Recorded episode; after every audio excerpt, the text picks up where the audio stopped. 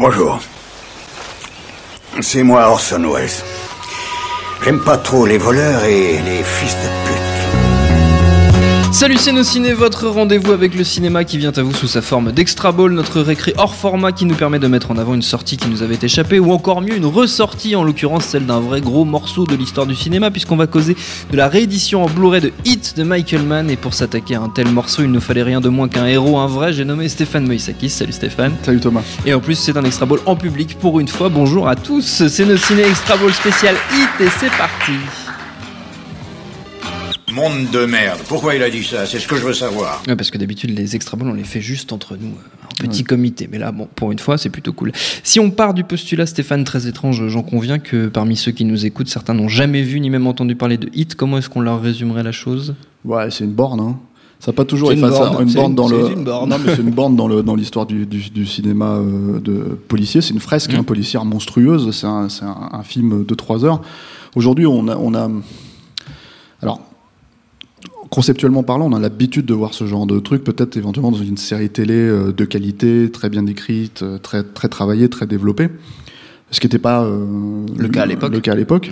Même si, en l'occurrence, euh, euh, Hit, euh, à la base, vient d'un téléfilm fait par Michael Mann qui s'appelait LA Takedown à la fin des années 80, qui était un- le brouillon, mais vraiment le brouillon de, de, de Hit, euh, avec euh, les deux personnages qui se cherchent, et euh, le braqueur, le flic qui se cherchent et qui, qui finissent par se trouver. La scène de braquage bon, faite comme un téléfilm, en fait, donc bon, Oui. forcément... Pas, et- pas avec la même ampleur que dans Hit, Clairement pas. Et c'est toute la différence, justement, c'est ce que je voulais dire. C'est que, certes, on peut avoir ça en série télé aujourd'hui, une belle série télé, même proprement faite, quoi. Mais t'as pas la magnificence absolue Hmm. euh, de la mise en scène de Michael Mann, en fait, qui, euh, qui euh, quand je dis c'est une borne, c'est qu'en gros, il y a un avant et un après dans le film de braquage, par exemple. Tous les films de braquage, quasiment, à part peut-être des films comme Insaisissable de Louis Le Terrier, en fait, se réclament de hit. Tu regardes Triple Nine, tu regardes toutes les séries télé qui reprennent ces, ces, ce fond-là. En fait, c'est hit. Pourquoi? Parce que c'est c'est un film qui t'a montré en fait le modus operandi des, euh, des, euh, des braqueurs euh, et, et le mode de vie en fait, tout simplement.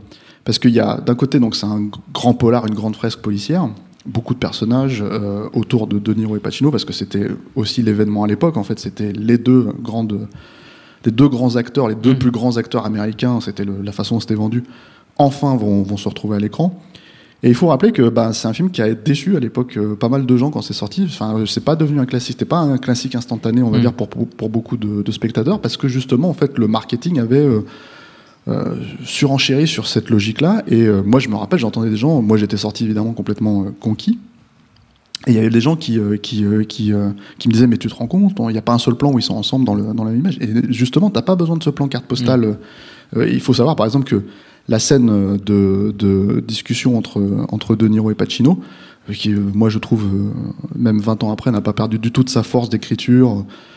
Et quand ils expliquent en fait la façon dont ils vivent eux-mêmes leurs propres leurs propres démons en fait et ce qu'ils ont et qu'est-ce qui se passerait si parce qu'ils ont ces deux personnages qui sont les mêmes comment dire Fondamentalement les mêmes, oui. les mêmes et c'est le mais c'est juste qu'ils sont pas ils sont pas du même côté de la côté, pièce voilà, euh, voilà.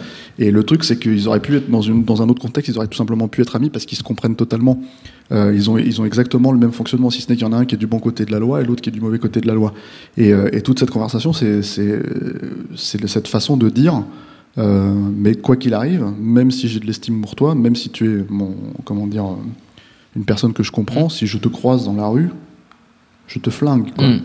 Et, euh, et c'est bon déjà c'est une scène qui est très forte. Elle est très forte ensuite, ensuite parce qu'il y a De Niro et Pacino qui sont face à face. C'est vrai que c'est quand même ça fait quelque chose.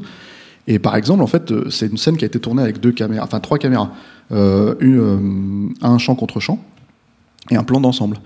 Et en fait Michael Mann lui-même s'est rendu compte au montage que le plan d'ensemble était trop. C'est-à-dire qu'on voyait les deux les deux acteurs dans le même plan.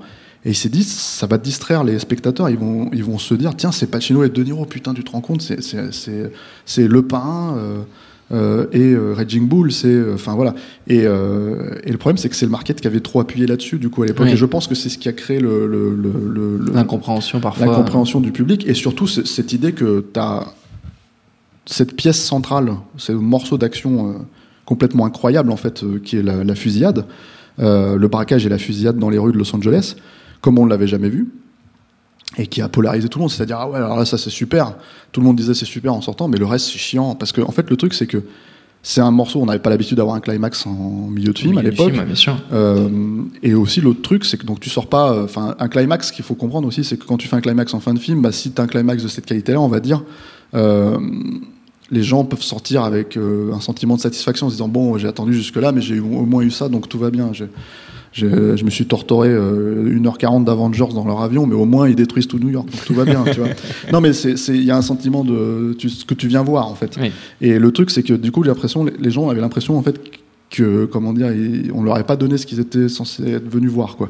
Et euh, mais tout simplement parce que c'est un film intimiste euh, très euh, comment dire très travaillé sur ce point avec beaucoup beaucoup d'écriture sur les personnages. Chaque personnage a, a sa fonction.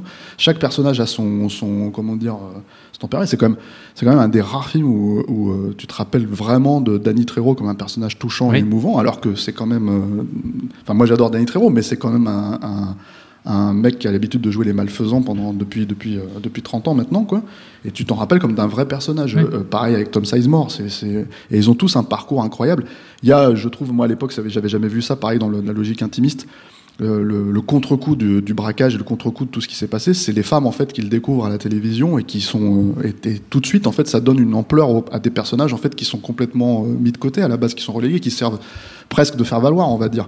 Euh, le fait qu'il y ait cette attention en fait. Moi c'est un film qui aurait pu durer 4 heures, une heure de plus encore et j'aurais pu manger en fait tout ça. Alors ça c'est le, le pari sur le papier. Et puis il y a le pari euh, esthétique qui est incroyable en fait aussi. C'est-à-dire qu'il a poussé au, le pari. Euh, Michael Mann en fait c'est un cinéaste qui a, des années 80. Il a commencé à la télé, il a écrit beaucoup de, de, fiction, de- de- des- des séries comme Starsky Hutch, il a écrit des épisodes. Euh, il a euh, donné le là pour l'esthétique euh, des années 80 avec Miami Vice. Miami Vice et aussi avec et aussi avec Manhunter en fait Ouais, le, le sixième sens. C'est des films qui auraient pu vieillir euh, très très vite et qui probablement ont vieilli à un moment donné quand cette esthétique a commencé à être un peu ringardisée, on va dire par d'autres personnes, pas par ces films, pas par ces films mais par d'autres personnes, euh, et qui ont tout de suite retrouvé leur place très rapidement et quand, au- en même temps lui il l'a affiné. Euh, les nuits bleutées, euh, moi c'est Los Angeles, euh, c'est à la fois Los Angeles tel que tu l'avais jamais vu au cinéma et en même temps tel que si tu vas là-bas en fait tu le reconnais vraiment quoi, dans les moindres coins. Donc c'est un vrai film, comment dire, c'est à la fois un vrai film choral et c'est un vrai film humain et un vrai film manifeste encore une fois sur une ville quoi. Ce qui est un truc, qui- il l'a un peu refait dans, dans Collatéral. euh, Oui. Ce qui était intéressant, c'était l'emploi du numérique parce que ça débarquait à l'époque, c'était c'était assez récent quoi, et ça lui a permis de pousser encore un peu plus loin certains le tournage de nuit, on va dire. Moi, je trouve que c'est un peu le, le 100 mètres collatéral après un 400 mètres. Donc, forcément, là, j'ai été un peu déçu en sortant de collatéral. Et pour le coup, c'est un film qui a été beaucoup mieux reçu que Hit à Oui. l'époque. Mais Parce, parce que, que s'il y avait eu le travail sur Hit entre temps qui était parce que c'était rentré dans les voilà parce que c'était voilà. déjà devenu un, un- entre guillemets un classique parce que Mm. c'est devenu un classique très rapidement derrière en fait euh, voilà Euh, alors petite note perso euh, c'est mon film préféré de Michael Mann pas forcément le meilleur film de Michael Mann si je fais une distinction quoi pour, qui pour moi reste Insider Révélation Mm. et qui malheureusement pour le coup euh, est un peu tombé en, en désétude euh, et qui est un projet formel encore plus dingue je trouve que Hit donc je- j'encourage quand même les gens à le voir. si vous adorez Hit, normalement vous adorerez Révélation, qui est quand même beaucoup moins connu. Et sur un tout autre sujet évidemment, mais on fera peut-être un extra un jour là-dessus. J'espère. Voilà. euh, et, euh, et voilà. Et là, alors le, le truc, le film ressort en fait en- dans une remasterisation de 4K. Mm. Alors c'est un film qui a été tourné donc en péloche. hein, euh, précision inutile, mais bon voilà. Euh, et ce qui est intéressant avec les remasterisations 4K, j'avais déjà remarqué ça sur Die Hard euh, en me tapant la version 4K, c'est que comme c'est des films péloches où le point est pas forcément toujours bien fait, où, te- où tu devais travailler avec le- les magasins et- et pour euh, comment dire pour l'image et tout ça, où t'avais pas l'étalonnage numérique encore, t'avais pas toutes ces choses là. Euh, bah tu vois en fait des plans flous, tu vois des trucs. Alors moi ça me gêne pas, j'ai pas de problème avec euh, avec ce genre de défauts, on va dire, euh, qui sont intrinsèques à la, à la pellicule, hein, À en la soi, fabrication voilà du film. oui. la fabrication du film, mais qu'on voit pas forcément parce qu'on manque de, de précision. Les- nos copies jusque-là manquaient de précision ou de, de comment dire, on n'avait pas forcément les écrans, Mm. ou même au cinéma, c'était pas aussi bien diffusé que, que voilà que ça aurait pu l'être. Euh, et là, ça, ça se voit vraiment maintenant. Si tu as une télé bien réglée, euh, comment dire, ton Blu-ray 4K, qui est, moi je trouve formidable, hein, euh, euh, de très belle remasterisation. T'as comment dire, t'as des moments où tu dis tiens ce plan est flou, tiens ce voilà. moi je trouve que ça rajoute un Un charme. Voilà, ça me dérange pas du tout, mais il faut le savoir. Donc c'est pas un défaut de, de, de la remasterisation, c'est le film tel qu'il est vraiment. parce qu'on lui a donné de plus en plus de définitions. quoi. Euh, Il y a deux bonus supplémentaires. Euh, tu as une, euh, comment dire, euh, une masterclass de Michael Mann, euh, je sais plus où, à Toronto, il me semble-t-il, avant la diffusion justement de ce- cette, version 4K, et une autre à Los Angeles avec euh, cette fois euh, De Niro, Dante Spinotti, le chef-op, qui est un chef-op incroyable, euh, qui est euh, le chef-op de Michael Mann sur, il était sur Ma- Manhunter, il était sur, euh, sur Hit, il était sur, euh, je crois, sur Révélation aussi. Euh, et euh, il y a Pacino et De Niro qui ont bien vieilli. et il y a Christopher Nolan qui est censé être, euh, bah, le- enfin, qui est présenté plus ou moins comme l'héritier de Michael Mann, ce qui est un peu, un peu, on va dire, euh, Tangent. Voilà, c'est pas tout à fait, euh, c'est pas forcément vrai, voilà. Mais même si en, en l'occurrence, effectivement, Michael Mann, euh, enfin, a beaucoup inspiré euh, Nolan Bah, aussi. on l'a vu. la scène d'ouverture de, de Dark Knight, qui, est, voilà. qui est- qui est clairement c'est du hit quoi. Enfin, le, bah, le braquage de la banque. Il va même jusqu'à chercher Vincent, Oui, l'acteur voilà. qui joue Vincent, William Fichtner, pour, pour le mettre dans la scène. Donc c'est volontairement. C'est très référentiel. Ce n'est pas un pompage, volontaire. Voilà. Euh, et Nolan, bon, ce qui est un peu énervant, c'est que Nolan, c'est, il a cette, euh, je le précise, j'aime bien Nolan de manière générale, mais il a cette tendance à dire oui. Ce qui est bien avec Hit, c'est que c'est pas un vrai film de braquage, c'est pas un vrai polar, c'est un, un film, c'est pas un vrai film de genre, c'est un, un drame humain, etc., etc. Oui, c'est tout ça en même temps. On n'a pas besoin de, de, de S'excuser Voilà. du fait que de s'excuser que ce soit un, voilà, aussi un et polar, c'est juste un putain de grand polar qui, euh, qui a infusé, euh, je pense, tous les polars depuis. Et, c'est- et pas que les polars, la pop culture générale, hein, ça se retrouve dans GTA V. euh, Enfin, je veux dire, il y a des référencements directs euh, à, euh, à Michael Mann, mais enfin, c'est gros comme une maison, ça se voit que c'est des fans, et, et, et c'est bien parce que ça, ça atterrit dans un autre média, quoi.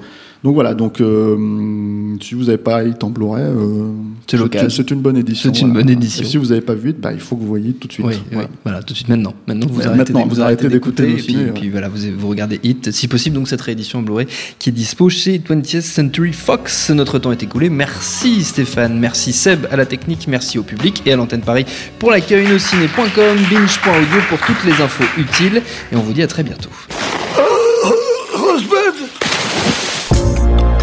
Salut, c'est Mehdi Maizy. Retrouvez nos fun tous les vendredis, le podcast qui donne de l'amour à Kanye West, Michel Berger et Kalash Criminel.